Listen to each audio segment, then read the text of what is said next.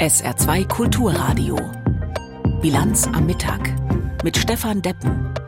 Es ist 12.30 Uhr. Bis 13 Uhr berichten wir in der Bilanz am Mittag unter anderem über diese Themen. Die Bauernproteste gehen weiter. Was hat der große Aktionstag gestern gebracht? Darüber hinaus stellen wir die Frage, war das nun angemessen oder überzogen? Wir blicken auch heute nach Nahost. Die Situation zwischen Israel und Libanon rückt dabei immer mehr in den Vordergrund. Und wir berichten anhand eines Beispiels aus dem Saarland, wie die Flaute beim Eigenheimbau auf die Branche durchschlägt. Die Bundesregierung hat rund drei Wochen gebraucht, um zu entscheiden, die deutschen Landwirte weniger stark zu belasten als ursprünglich geplant. Weit ist die Regierung den Bauern entgegengekommen, obwohl viele Agrarexperten dazu eine durchaus kritische Position in der Sache eingenommen hatten. Doch Einknicken der Regierung hin oder her, gestern hat die Republik eine große Machtdemonstration der Landwirte erlebt und die Proteste gehen weiter. Aus Berlin Philipp Eckstein. Die Proteste der Landwirte richten sich unter anderem gegen die von der Bundesregierung angekündigte schrittweise Abschaffung von Steuervergünstigungen für Agrardiesel. Diese Kürzung sollte komplett gestrichen werden, so die Forderung der Bauern. Unterstützung erhalten sie unter anderem von CDU, CSU, AfD und auch von zahlreichen Ministerpräsidentinnen und Ministerpräsidenten. Doch die Bundesregierung steht zu ihren Plänen, das betonte gestern Bundeskanzler Scholz. Er verwies darauf, dass die Regierung den Landwirten bereits sehr weit entgegengekommen sei.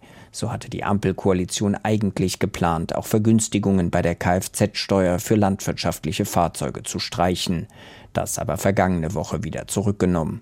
Ricarda Lang, Co-Vorsitzende der Grünen, zeigte im Morgenmagazin von ARD und ZDF Verständnis für die Sorgen und Nöte vieler Bauern. Sie rief die Landwirte zum Dialog auf.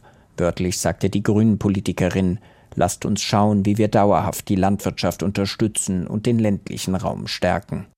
Über die Bauernproteste sprechen wir jetzt mit Professorin Beate Küpper von der Hochschule Niederrhein in Mönchengladbach. Frau Küpper, Sie beschäftigen sich vor allem mit Rechtspopulismus und Rechtsextremismus, sind unter anderem im Beirat des Bündnisses für Demokratie und Toleranz engagiert. War das, was sich da gestern abgespielt hat, im positiven Sinne Ausübung des Demonstrationsrechts innerhalb des vorgegebenen rechtlichen und politischen Rahmens? In weiten Teilen ja. Da haben ganz viele normale Bauern demonstriert, die fest auf dem Boden des Grundgesetzes stehen. Aber, und das muss man leider auch sagen, in einigen Regionen haben auch Rechtsextreme mit demonstriert, auch in größerer Anzahl. Und das dürfen wir natürlich auch nicht vergessen, auch wenn es nicht so schön ist zu sagen. Es gibt auch Bauern mit rechtsextremer Gesinnung, also wie beispielsweise die Frauen, freien Bauern.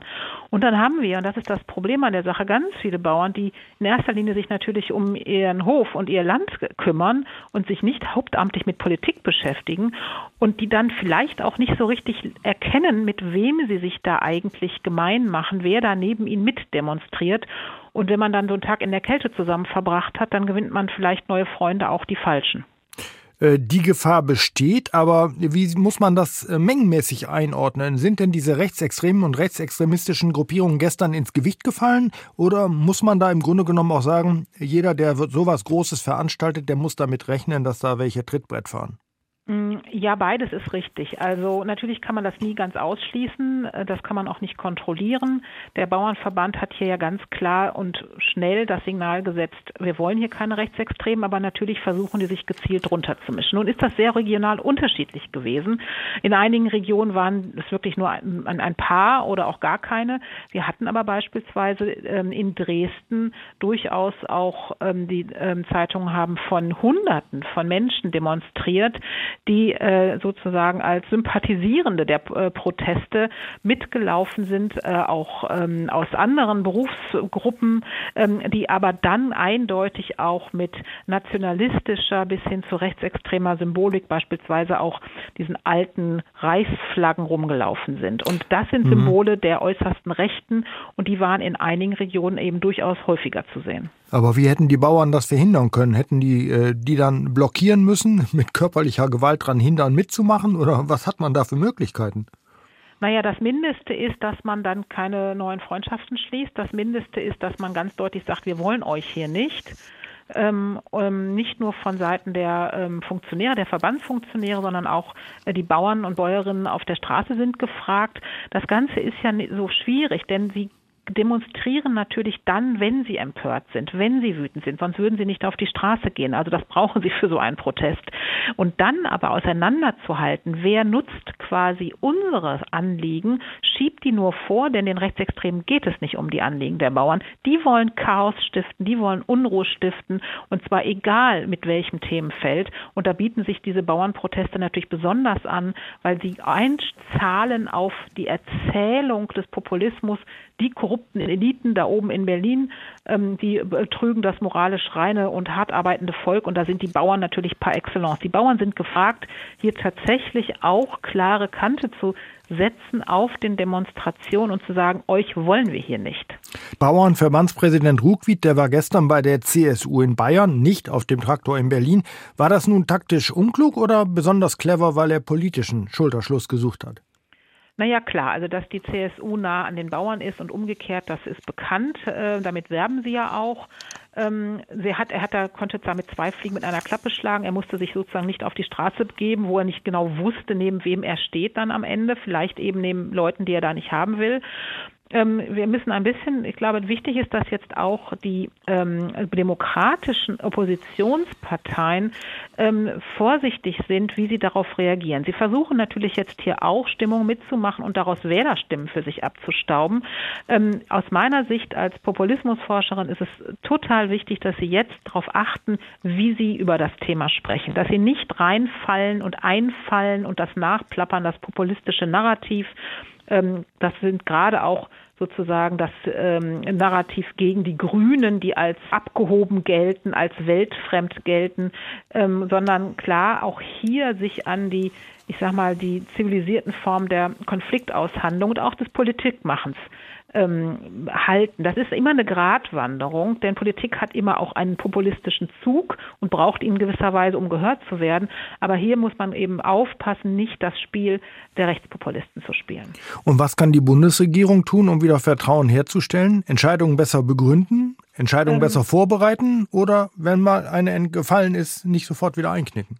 Mm, ja, alles drei würde ich sagen. Ähm, also vorbereiten, gut begründen, transparent machen, wie auch eine Entscheidung zustande gekommen ist und auf welcher Basis von Überlegungen, damit man mitgehen kann und dann aber auch dabei bleiben, denn wir haben ja durchaus auch andere Positionen, die sagen, naja, das da kann ich jetzt persönlich nichts zu sagen. Ich bin keine ähm, Agrarökonomin, aber wir haben Agrarökonomen, die sagen, naja, das ist auch nicht nur verkehrt, was da ähm, beschlossen worden ist. Und ähm, jetzt ist es aber ein Unterschied, wie gehe ich mit verschiedenen Interessen und Konflikten um. Das ist immer wichtig, dass wir das sozusagen transparent machen und gut begründen und im besten Fall auch mit Vorbereitungszeit dann umsetzen. Das ist das eine. Es ist aber aus meiner Sicht ein Irrtum zu meinen, dass wir damit die Antreiber des äh, äh, ähm, der, der Radikalisierung eingefangen bekommen. Denn da hilft die beste Problemlösung nicht. Die suchen sich dann den nächsten Konflikt. Denn, ich wiederhole das nochmal, es geht Ihnen hier nicht um die Anliegen der Bauern, es geht Ihnen auch nicht um eine gute Konfliktlösung, sondern es geht Ihnen gerade darum, den nicht zu lösen und möglichst viel Chaos und Unruhe zu stiften. Professorin Beate Küpper war das von der Hochschule Niederrhein in Mönchengladbach zu den Bauernprotesten. Wir haben das Gespräch kurz vor unserer Sendung aufgezeichnet. Themenwechsel, wir blicken nach Nahost. Dort ist kein Ende des Krieges zwischen Israel und der terroristischen Hamas in Sicht, ungeachtet der schrecklichen Zustände im Gazastreifen, den die Vereinten Nationen vergangene Woche als eigentlich unbewohnbar erklärt hatten. Und die Situation an der Grenze zwischen Libanon und Israel wird zunehmend bedrohlicher. Aus Tel Aviv berichtet Bettina Meyer. Es kommt nicht oft vor, dass sich Israel zu gezielten Tötungen im Ausland äußert. In Kriegszeiten ist das nun anders. Im israelischen Fernsehen gibt Israels Außenminister Israel Katz im Interview zu, sein Land stecke hinter der gezielten Tötung eines hochrangigen Hisbollah-Kommandanten im Libanon. Er soll in den vergangenen Wochen Angriffe auf Israels Nordgrenze geleitet haben. Angesprochen auf Hisbollah-Kommandeur Wissam Al-Tawil, sagt Katz im Fernsehen. Was die Tötung im Südlibanon betrifft, Dafür haben wir die Verantwortung übernommen. Der Fernsehmoderator kann es kaum glauben und fragt mehrmals nach. Wir haben die Verantwortung übernommen im Südlibanon, natürlich für die gezielte Tötung der Radwan-Truppen. Also die gezielte Tötung, die stattgefunden hat. Israel hat also die Verantwortung übernommen. Herzlichen Glückwunsch. Das ist Teil des Krieges. Wir beschießen Hisbollah, Infrastrukturen und die Systeme, die sie aufgestellt haben, um Israel abzuschrecken. Wir befinden uns im Krieg. Kurze Zeit später berichten israelische Medien von der Tötung eines weiteren Terroristen auf syrischem Gebiet. Israels Militärsprecher Daniel Hagari bestätigt das. Heute haben wir Hassan Akasha in Beit-Jan in Syrien eliminiert. Er war eine Schlüsselfigur und verantwortlich für Raketenbeschuss aus Syrien auf Israel in den vergangenen Wochen. Die neue Offenheit Israels zu gezielten Tötungen werden Beobachter als eine Warnung an die Terrororganisationen Hisbollah und Hamas. Terroristen, die Israel angreifen, sind auch im Ausland nicht sicher. Diese Devise hatte Premier Netanyahu vor Wochen ausgegeben. Gestern bei einem Truppenbesuch an der libanesischen Grenze betonte Netanyahu, dass er eine Ausweitung des Krieges hierher zwar nicht bevorzuge, davor aber auch nicht zurückschrecke. Legen Sie sich nicht mit uns an, drohte er der Hezbollah. Aus den Drohungen ist nun ernst geworden. Gerade wurden Medienberichten zufolge drei weitere Hezbollah-Offizielle bei einem israelischen Drohnenangriff in einem Auto im Libanon getötet. Mit jedem solcher Anschläge steige das Risiko, dass der Konflikt eskaliert, warnt der ehemalige stellvertretende Kommandant der israelischen Luftwaffe Amos Yadlin. Nun laufen beide Seiten Gefahr, in einen umfangreichen Krieg überzugehen, woran sie eigentlich nicht interessiert sind. Nach dem 7. Oktober müssen wir aber auf einen Krieg im Norden vorbereitet sein, als wäre Hisbollah-Chef Nasrallah an einer Eskalation interessiert. Einer der Gründe dafür, dass wir im Gazastreifen jetzt Truppen abziehen, ist, damit sie in den Norden gehen können, falls Nasrallah den Befehl vom Iran erhält oder selbst die Entscheidung treffen sollte, die Situation zu eskalieren. Auch US-Außenminister Anthony Blinken ist sich der hochbrenzligen Situation bewusst. Auf seiner Nahostreise besucht er heute Israel. Sein Ziel, das Übergreifen des Konflikts auf benachbarte Staaten und damit einen Flächenbrand im Nahen Osten zu verhindern. Bundesaußenministerin Baerbock ist unterdessen in Ägypten der nächsten Station ihrer Nahostreise eingetroffen. Dazu am Abend dann mehr an dieser Stelle. 12 Uhr und mittlerweile 42 Minuten. Die Nachrichten nun mit Tanja Philipp Murer. Die Warenhauskette Galeria Karstadt Kaufhof hat erneut einen Insolvenzantrag gestellt. Wie ein Sprecher des Unternehmens mitteilte, wird ein neuer Eigentümer gesucht. Gespräche mit potenziellen Investoren seien bereits angelaufen. Vertriebschef van den Bosche sagte, der operative Erfolg werde durch die alten Eigentümerstrukturen belastet. Es handelt sich bereits um die dritte Insolvenz innerhalb von weniger als vier Jahren. Welche Auswirkungen das auf den Standort Saarbrücken hat, ist noch unklar. Naturkatastrophen haben im vergangenen Jahr weltweit Schäden von knapp 230 Milliarden Euro angerichtet. Das hat die Münchner Rückversicherungsgesellschaft errechnet. Demnach lag die Schadenshöhe etwa auf dem Niveau des Vorjahres. Die Schadensbilanz sei von vielen regionalen Unwettern geprägt gewesen. Noch nie seien in Nordamerika und Europa derart hohe Gewitterschäden verzeichnet worden. Nach Angaben des Versicherers kamen durch Erdbeben, Wirbelstürme, Überschwemmungen Überschwemmungen und sonstige Naturereignisse im vergangenen Jahr rund 74.000 Menschen ums Leben. Der Online-Händler Amazon wehrt sich in Luxemburg juristisch gegen eine Datenschutzstrafe in Millionenhöhe. Die Verhandlung findet am Nachmittag vor dem Verwaltungsgericht statt. Die Nationale Kommission für den Datenschutz in Luxemburg hatte Amazon im Jahr 2021 ein Bußgeld in Höhe von 746 Millionen Euro auferlegt. Welche Verstöße die Datenschutzbehörde Amazon konkret vorwirft, hatte sie nicht mitgeteilt. Der Internetkonzern erklärt, erklärte, es habe keine Verletzung des Schutzes von Kundendaten gegeben. Das Bußgeld zählt zu den bisher höchsten Strafen auf Grundlage der Europäischen Datenschutzverordnung. Ein Urteil wird erst in einigen Monaten erwartet. Die Bundeswehr hat beim deutschen Rüstungsunternehmen Deal Defense 100.000 Handgranaten bestellt. Wie die Tageszeitung Welt weiter berichtet, soll die Lieferung über das Dealwerk in Nonweiler erfolgen. Es handele sich genau um die Menge an Handgranaten, die an die Ukraine abgegeben worden sei. Weiter aufgestockt würden die Kapazitäten der Bundeswehr in diesem Bereich jedoch nicht.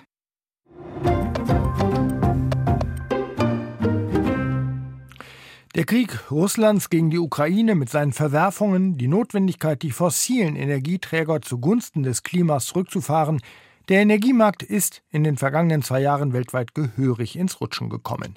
Mit teils seltsamen Ergebnissen. So hat US-Präsident Biden gegen Widerstände erklärt, den Ausstieg aus den fossilen Energieträgern voranzutreiben. Andererseits erreicht die Rohölförderung in den USA neue Rekordhöhen. Ein Widerspruch. Aber wem nutzt der? Der Regierung oder der Opposition? Aus Washington Julia Kastein. Neulich bei Fox News. Donald Trump wird gefragt, ob er wirklich ein Diktator werden will. He says, You're not going to be a dictator, are you? I said, No, no, no. Nein, natürlich nicht, sagt der Ex-Präsident, nur am ersten Tag. Da wolle er die Grenze dicht machen und bohren, bohren, bohren. Tatsächlich passiert das längst, und zwar in Rekordmengen. Über 13 Millionen Barrel Öl am Tag wurden im vergangenen Jahr in den USA aus der Erde gesprengt und gepumpt, so viel wie nie. Und das, obwohl Trumps Nachfolger Joe Biden sich gerne als Klimapräsident präsentiert und mittelfristig den Ausstieg aus den fossilen Energieträgern plant. Aber der Demokrat steckt in einer Zwickmühle, sagt Jacob Kierkegaard vom Peterson Institute for International Economics, einer Denkfabrik in Washington. Es gibt da eine Spannung zwischen dieser Menge an Öl und Bidens Klimaagenda, die natürlich ein wichtiger Teil seiner Wahlkampfagenda ist.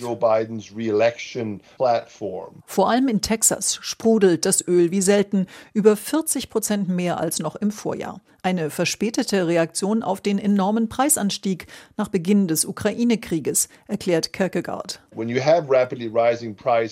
Wenn die Preise schnell steigen, dann reagieren die Anbieter, es werden mehr Ölanlagen gebaut.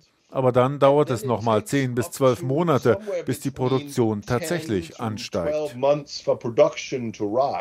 Die beiden Regierungen unterstützt den Boom. Sie erteilte mehr Bohrgenehmigungen auf staatlichem Boden als die Trump-Regierung, beispielsweise auch für das größte und umstrittenste Fördergebiet, das Willow Project in Alaska.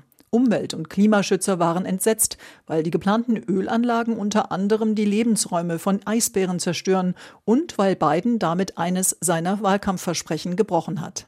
Biden selbst spricht möglichst wenig über den Ölboom. Wenn überhaupt, dann lobt er sich dafür, dass die Benzinpreise inzwischen von über 5 Dollar wieder auf durchschnittlich 3 Dollar pro Gallone gesunken sind, rund 70 Euro Cent pro Liter. Genau wie der Ölindustrie geht den meisten Republikanern Bidens bohrfreundliche Politik nicht weit genug. Es könnte noch viel mehr Öl gefördert werden, wenn es eine Regierung gäbe, die fossile Energieträger unterstützt. Aber die Biden-Regierung tut das nicht. So Rick Perry, ehemaliger Energieminister in der Trump-Regierung und Ex-Gouverneur von Texas, kürzlich im Sender CNBC. Für den Energiepolitik-Experten Kierkegaard sind die Rekordölproduktion und die deshalb gesunkenen Benzinpreise in der Summe ein Plus für Biden. Most of the environmentally concerned democratic activists will show up. Die linke Basis, die Klimaaktivisten, so seine Prognose, werden Biden im November trotzdem wählen, vor allem wenn die Alternative Donald Trump ist. And, and therefore I think it's politically smarter Deshalb sei es politisch klüger, sich vor allem den preisbewussten Wechselwählern zu empfehlen und weiter dafür zu sorgen, dass sich die Benzinpreise in einem politisch verträglichen Bereich bewegen.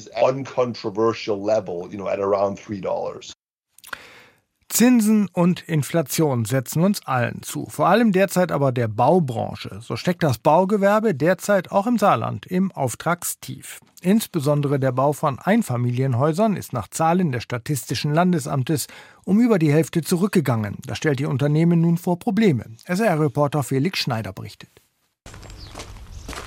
Rohbaukontrolle für Unternehmer Eckhard Lerben.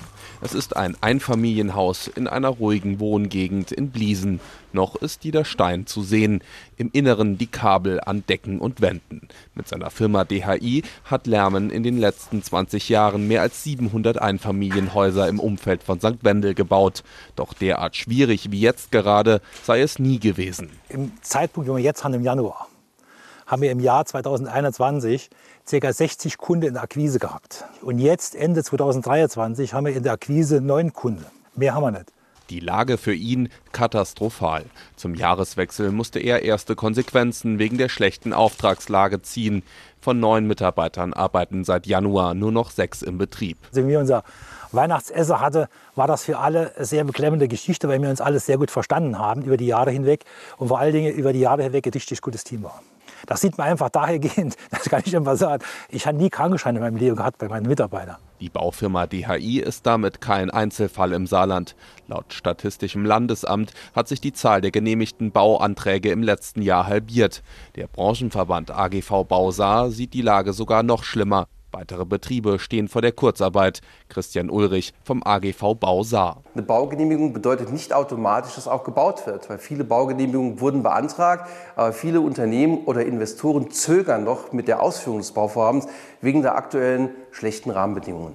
Diese machen die hohen Energiepreise und die Inflation, aber nicht nur, erklärt Ulrich. Nicht zuletzt haben wir momentan auch eine Förderkulisse, die das Bauen nicht gerade fördert. Viele Verbraucherinnen und Verbraucher haben kein Vertrauen mehr in die Förderprogramme des Bundes. Viele Programme werden aufgelegt, dann sofort wieder gestoppt. Und viele warten jetzt erstmal ab, wie sich diese ganze Sache entwickelt. Momentan sind auch alle Förderprogramme zum Neubau gestoppt, weil wir noch keinen Bundeshaushalt 2024 haben. Das Bild im Baugewerbe ist aber gespalten. Elektriker und Heizungsbetriebe haben laut Handwerkskammer des Saarlandes noch eine solide Auftragslage. Grund seien Erneuerungen durch die Energiewende.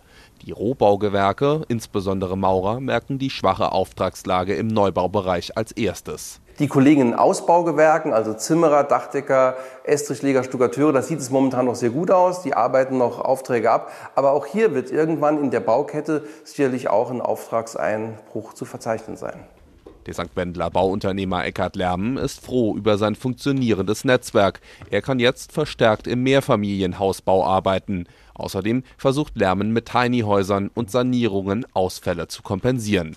Denn weitere Mitarbeiter will er nicht verlieren.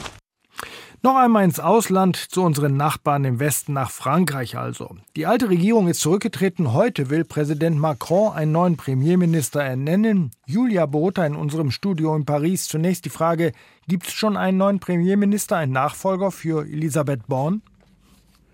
Ja, den gibt es. Seit wenigen Minuten wissen wir, dass der Bildungsminister Gabriel Attal neuer Premierminister sein wird. Der ist ja noch sehr jung, 34 Jahre alt, hat erst seit sechs Monaten das Amt des Bildungsministers inne, hat äh, dabei gleich äh, Marken gesetzt. Er hat äh, die Abaya, das muslimische Gewand an Schulen zum Beispiel verboten, sich dabei äh, damit mit äh, bei Konservativen und Rechten äh, Punkte gesammelt, kommt aber eigentlich eigentlich von den Sozialisten, hätte also vielleicht das Zeug dazu ähm, zu integrieren. Denn man muss ja wissen, dass die Regierung von Macron keine absolute Mehrheit im Parlament hat, also immer äh, mit den Stimmen der Opposition nur Gesetze durchsetzen kann. Und Macron hält wohl große Stücke auf Attal. Er hat erst noch im Dezember in einem Interview gesagt, Attal sei einer der effizientesten, mutigsten Politiker, der für Höheres äh, bestimmt sei. Vielleicht hatte er ihn damals schon vor wenigen Wochen im Kopf äh, für seine neue Regierung? Denn es deutete sich ja an, dass er die Regierung umbilden würde.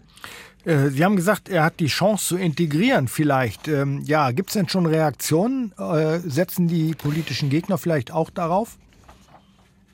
Ja, also es gibt zum Beispiel die Reaktion von äh, einem der konservativen Republik äh, äh Politiker, der Republikaner Retailleau, der gesagt hat, ja, das ist ein talentierter junger Mann, äh, aber er muss mit dem Makronismus brechen. Äh, nur dann kann er gute Politik machen. Der Makronismus im Sinne von äh, der Philosophie en même temps immer die Linken und die Rechten gleichzeitig zu bedienen und also Politik zu machen, die sowohl links als auch rechts ist. Das habe nicht funktioniert. Das sei, habe dazu geführt, dass äh, keiner mehr weiß, wo eigentlich die Kompassnadel hinzeigt. Und das Attal mit diesem Makronismus brechen äh, wird, ist nicht so wahrscheinlich, denn Attal ist ein enger Vertrauter von Macron, ist sehr nah an ihm dran. Seine politische Karriere verdankt er dem Präsidenten und insofern bleibt abzuwarten, ob es der junge ähm, jetzt Premierminister schafft, ein wirklich eigenes Profil unter dem großen Schatten von Macron zu entwickeln.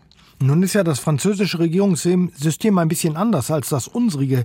Der französische Präsident ist ja nicht nur zum Repräsentieren da. Können Sie kurz beschreiben, wie, welche Möglichkeiten hat denn der Präsident, eine Regierung auszuwechseln? Kann er das jederzeit machen? Ja, das kann er jederzeit tun. Also wenn er den Eindruck hat, dass die Regierungsmannschaft nicht mehr so funktioniert oder nicht die Ergebnisse bringt, die er sich vorgenommen hat, dann kann er die Regierung ähm, äh, austauschen oder eben verändern. Grundsätzlich hat er ja mehr Macht, der Präsident, als in Deutschland zum Beispiel, was äh, die Verteidigungs- und Außenpolitik anbelangt. Macron hatte schon mehrfach eine Regierungsumbildung angedeutet, hatte schon im Sommer überlegt, nach dem Desaster mit der Rentenreform und großen Protesten die Premierministerin abzuberufen berufen. Dann war aber die große Frage, ja, wen setzt man denn an die Stelle von Born, die ja wirklich eine, eine Soldatin der Arbeit war und sich immer sehr äh, reingehängt hat, auch wenn sie nicht alles mitgetragen hat. Äh, mit Macron hat sie doch alles durchgesetzt, was er ihr aufgetragen hatte.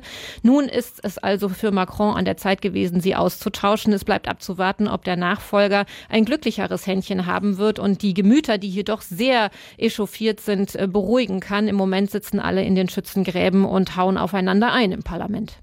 Ja, es hat ja in den letzten zwei Jahren einige Probleme gegeben für Macron und seine Vorhaben, also Stichwort Rentenreform, Stichwort Einwanderungsgesetz. Was ist denn das nächste äh, Thema, das die Nation spalten wird, womöglich? Und wie lange kann das Verfahren so gut gehen? Also Macron hat jetzt Projekte wie zum Beispiel die Frage, wie Sterbehilfe in Zukunft äh, organisiert wird. Das ist ja für viele eher eine Gewissensfrage als eine politische Frage. Vielleicht will er damit auch mal einfach das Feld wechseln, auf dem man äh, sich begegnet und streitet. Ansonsten geht es hier weiter um die Frage, schaffen wir Vollbeschäftigung, schaffen wir es, das Land zu reindustrialisieren und mehr Produktion nach Frankreich äh, zu holen, schaffen wir es, den Islamismus zu bekämpfen. Das sind die Fragen, die sich die Regierung stellt und stellen muss muss. Und äh, da ist eben die Frage, ob äh, Attal genug Erfahrung mitbringt als 34-Jähriger. Er ist sicher äh, mit hat sicher schon viel Erfahrung für seine jungen Jahre, aber äh, der Premierministerjob ist hier einer, äh, der, der Elisabeth Born sehr viel abverlangt hat in den letzten Monaten. Was er sicherlich mitbringt, ist, dass er anders kommuniziert als Elisabeth Born, die als Technokratin und oft sehr humorlos galt. Wir werden sehen, wie das Experiment in Paris weitergeht. Julia Brutta war das live aus unserem Studio in der französischen Hauptstadt. Vielen Dank. Wir schauen noch aufs Wetter hier bei uns im Saarland. Ein Hoch beherrscht das Wetter. Kalt ist es, aber trocken, sonnig gar und das soll diese Woche auch so bleiben. Die Temperaturen liegen heute bei höchstens 0 Grad. Wegen des kalten Windes fühlt sich das aber noch kälter an, als es wirklich ist. In der Nacht gibt es wieder Frost bis minus 9 Grad. Das war sie, unsere Bilanz am Mittag mit Stefan Deppen im Studio. Weiter geht's jetzt mit der Auslandspresseschau. SR2 Kulturradio. Auslandspresseschau. Die italienische Zeitung Corriere della Sera kommentiert die aktuellen Proteste von Landwirtinnen und Landwirten in Deutschland und spricht von einer Herausforderung für die Ampelregierung. Die Bauern protestieren gegen die Kürzung von Subventionen für den Diesel ihrer Traktoren und gegen die Steuern auf den Kauf von landwirtschaftlichen Geräten. Aber in erster Linie wehren sich die Landwirte schlicht gegen die Existenz der Ampelregierung und gar nicht so sehr gegen die Agrarpolitik, die sich einer grünen Wende verschrieben hat. Dass die Bewegung einen radikalen Flügel hat, der der extremen Rechten nahesteht, ist inzwischen sicher. Und dass aus diesen Reihen system- und staatsfeindliche Strömungen entstehen könnten, ist die große deutsche Angst. Keine kleine Herausforderung jedenfalls für die Scholz-Regierung. Ganz anders sieht das die neue Zürcher Zeitung aus der Schweiz. Der Generalverdacht von Politikern und Kommentatoren, die deutsche Bauernschaft sei rechts unterwandert, ist eine Frechheit. Die Ampelregierung verkennt in verheerender Weise die Stimmung im Land. Sie stellt sich anscheinend nicht einmal die Frage, wie und wodurch sie in nur zwei Jahren so viel Vertrauen zerstört hat. Die Regierung macht krasse handwerkliche Fehler, Gasumlage, Heizungsgesetz, Haushalt. Und wenn diese sichtbar werden, rudert sie hektisch zurück. Sie findet kaum einen Ton, der nicht nach Bevormundung klingt. Die britische Zeitung The Guardian sieht in den Finanzproblemen der Bundesregierung den Auslöser der Proteste. Der Katalysator ist ein Urteil des deutschen Verfassungsgerichts, das die Regierung daran hinderte, Corona-Notkredite in einen neuen Klima- und Transformationsfonds umzuleiten. Dies fiel mit der Wiedereinführung der Schuldenbremse zusammen, die während der Krisen der letzten drei Jahre ausgesetzt worden war. Das Ergebnis ist ein riesiges Loch in den öffentlichen Finanzen, das die SPD-geführte Regierung unklugerweise durch Kürzungen und Steuererhöhungen zu stopfen versucht. Um die Gesellschaft bei der grünen Wende an Bord zu halten, muss die Regierung dringend dafür sorgen, ihren finanziellen Handlungsspielraum zu vergrößern. Das waren Auszüge aus Kommentaren der internationalen Presse, zusammengestellt von Claudia Drews.